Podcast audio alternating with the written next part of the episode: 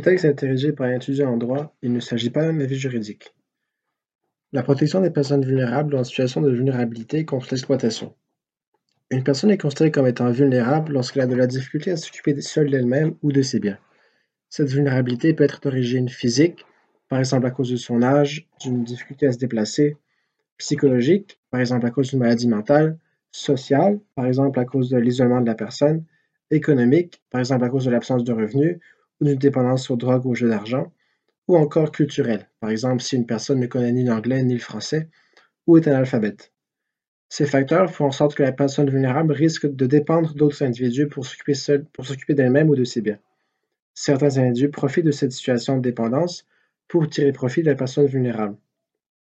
L'article 48 de la Charte des droits et libertés de la personne consacre le droit pour une personne âgée ou handicapée d'être protégée contre toute forme d'exploitation. L'exploitation est le fait d'abuser d'une personne vulnérable dans le but d'en tirer profit ou de lui faire du mal. Elle peut être physique, financière ou émotive. Pour ne citer que quelques exemples, il y a exploitation dans les cas suivants. Une personne vulnérable est forcée de donner de l'argent, que ce soit par l'usage de la force ou de la menace. Elle est empêchée de recevoir de la visite ou de communiquer avec ses proches. Elle est isolée. Elle est empêchée de recevoir des services médicaux dont elle a besoin ou encore elle doit payer pour des services qu'elle ne reçoit pas. Par ailleurs, il arrive qu'un individu se serve de l'obligation alimentaire, c'est-à-dire l'obligation pour un parent de répondre aux besoins essentiels de ses enfants, comme excuse pour justifier l'exploitation d'un de ses parents. Or, bien que l'obligation alimentaire puisse perdurer après 18 ans, elle se termine lorsque l'enfant est financièrement indépendant ou a les moyens de le devenir.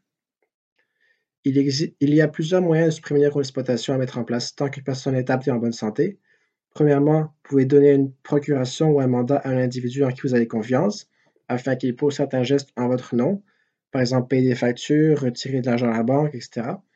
Si vous pensez que cette procuration ou ce mandat est mal utilisé ou tout simplement parce que c'est votre souhait, vous pouvez modifier ou révoquer le mandat ou la procuration en tout temps sans avoir à obtenir l'accord de votre mandataire. De plus, la procuration ou le mandat n'est valide que pendant que vous êtes apte à prendre des décisions.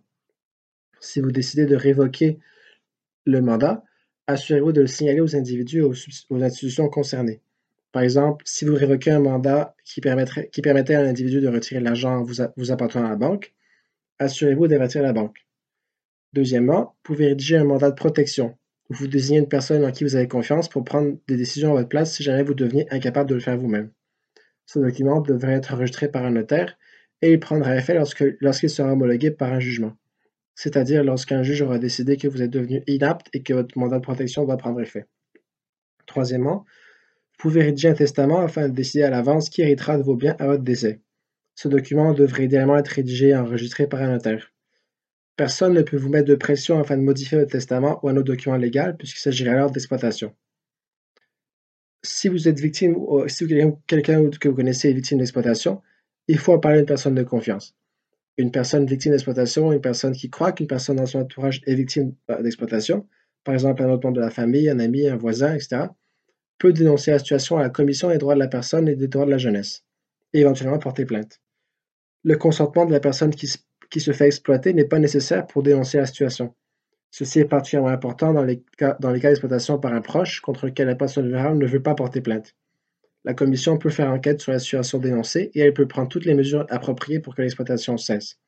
Elle peut aussi demander à un tribunal d'ordonner des mesures d'urgence afin de faire cesser l'exploitation. Tant qu'elle est de bonne foi, une personne qui porte plainte à la commission est protégée contre toute forme de représailles ou de poursuite judiciaire, que ce soit par ses proches, son établissement de santé, etc. Par exemple, un employé d'un CHSLD qui dénonce l'exploitation d'un résident par l'un de ses proches ou un autre employé, ou l'autre employé du CHSLD ne peut pas être poursuivi en justice par le proche ou l'employé fautif. En cas de maltraitance ou de crainte pour l'intégrité de la personne, de vol ou de fraude, il faut dénoncer la situation à la police.